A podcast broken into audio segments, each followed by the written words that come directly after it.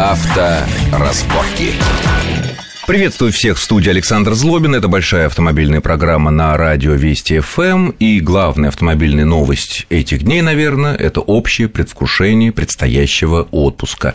По статистике, около 10% наших дорогих россиян собираются поехать в этом году отдыхать за границу, и значительная часть из этих 10% собираются взять автомобиль для того, чтобы покататься, а не просто лежать на пляже и надуваться э, пивом. Однако сейчас в интернете, как всегда в этот сезон, возникает огромное количество споров от того, нужно ли международное водительское удостоверение, чтобы получить машину на прокат, э, ну, например, в Европе, и чтобы не было проблем со страховкой, как бывает со штрафами на рентованной машине.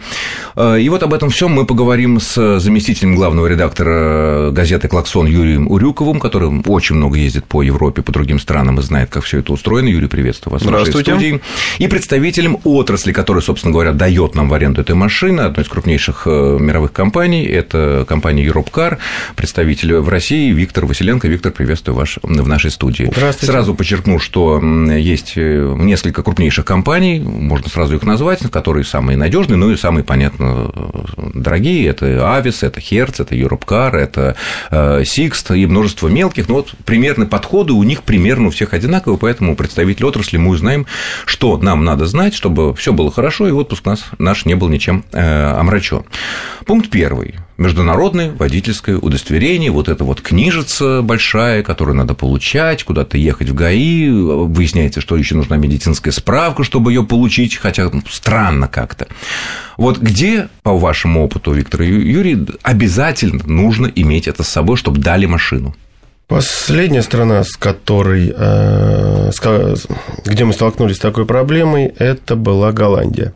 Зависит от того, дадут вам машину или нет э, по обычным вашим правам, полностью от э, сотрудника прокатной компании, который в данный момент находится на стойке. Это полностью на его усмотрение. А разве нет каких-то правил корпоративных у крупных компаний? Есть правила корпоративные, но они не могут э, описать все, что должно быть написано на данных правах и на каком языке.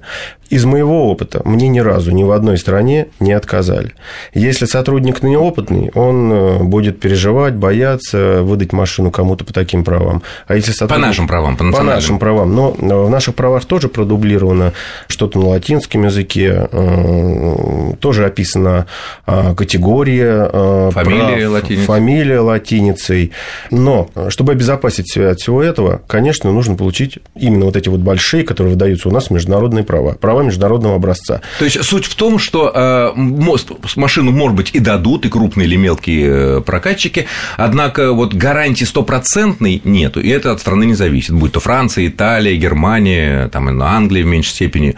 Хорошо, а вот есть какая-то разница, если мы представляем, э, беря машину, наши права, которые выдавались у нас до 2011 года, либо маленькая карточка, где написано по-французски, либо большая такая, такой большой пластиковая штука, где тоже написано по-французски, и тоже фамилия латиницей, по сравнению с теми правами, которые нас стали выдавать с 2011 года, где есть чип. Юрий, вот Э, на самом деле я поддержу Виктора, потому что за свою многолетнюю практику, объездив, наверное, весь мир, там от Африки до Англии, от Америки до Арабских Эмиратов, э, международные права мне не потребовались ни разу, и более того, нет разницы, какие это права, старые там советского образца, там книжечка, не международная, а именно локальные права. Современные новые, которые у нас там стали вот-вот выдавать, там менять, э, какой-то промежуточные какие-то варианты, неважно, это лицензия водителя, это водительские права, все везде, никаких вопросов не возникало. Единственная страна, наверное, на моей памяти, где возникают проблемы, это Китай, э, собственно, потому что там э, вообще иностранцам сложно попасть за руль. Но там даже международные права не помогут. Там надо получать местные права в любом как случае. Это? Даже на две недели покататься по стране? Абсолютно. А абсолютно. их трудно получать? Э, на самом деле не очень сложно, но достаточно сложно в плане бюрократии. То есть, естественно, это то же самое фотография, там никаких экзаменов не надо, но тем не менее нужно подтвердить, что у меня есть там определенный навык, и учитывая, какая, какая в общем-то, дорожная обстановка на дорогах Китая, это оправдано, на мой взгляд. Ну, это вообще тема для отдельной Да, это отдельная, отдельная тема, но что касается международных прав, они у меня все же есть. Именно на тот, что называется, крайний случай, когда что-то происходит, когда возникают какие-то споры. Хотя, опять же, повторюсь, э, обычные права э, при общении с полицией, с прокатными организациями ни разу у меня не было случая, когда мне потребовались международные права. Ни разу. Mm-hmm. За последние, наверное, ну, в любом случае, на одной стойке машины не дадут, а дадут на другую. Вот. И как раз да. о чем я хотел сказать. Да, действительно, бывают ситуации, когда, эм, особенно когда прилетаешь в какую-то вроде как неизвестную страну, там человек волнуется, подходит, показывает, говорят, вы знаете, мы не можем принять ваше водительское удостоверение. В таких случаях очень часто бывает так, ребята, знаете, а вот там вот как раз другая контора, вот буквально за стенкой. За углом, я да. только что у них был, а мне там дают, ну просто как-то я к вам вроде привык, там все, вопросы, как правило, решаются. Это опять же то, что происходит на практике. Поэтому я думаю, что действительно все зависит от сотрудника, который принимает. Может быть, у него есть какие-то сомнения насчет моего водительского удостоверения? Ну, наверное, да. Ну, может лицом быть, не вышел, лицом не вышел. Да. Хорошо, тогда следующий возникает вопрос, опять же, с правами. Вот есть, э, существует такое мнение среди автомобильной общественности, которая катается по э, заграницам во время отпуска или командировок, что, с одной стороны, машину-то, может быть, и дадут, и, скорее всего, дадут, проблем не возникнет даже без международных э, этих прав, но если произойдет ДТП, да, понятно, что машины арендованы все, застрахованы по умолчанию по КАСКО, но с большой франшизой, либо эту франшизу мы можем погасить за э, определенные дополнительные деньги. И страховые компании, они все одним миром мазаны, что называется, не только у нас,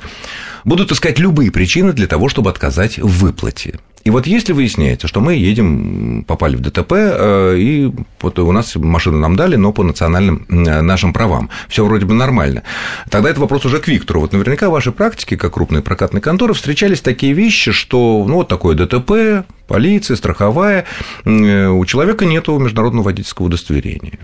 Используют это страховые или это, скорее всего, страшилка? Это страшилка, потому что прокатная компания подписывает с вами соглашение об аренде, ставит туда свои печать или роспись, также под этим соглашением или договором подписываетесь вы, и, соответственно, на вас распространяется все, что там написано. То есть они принимают все ваши документы, все ваши кредитные карты, все любые другие бумаги, которые вы им предоставили. Соответственно, с вас должно быть в любом случае как с гуся вода. За что вы заплатили, то вы и получите. То есть в любом, в любом случае отношения идут между страховой компанией и прокатной конторой, независимо от виновности самого водителя. Но прокатная контора ведь может, наверное, регресс сделать водителю? Регресс прокатная компания может предъявить водителю только в рамках того страхового продукта, который он купил. Она может предъявить ему франшизу к уплате.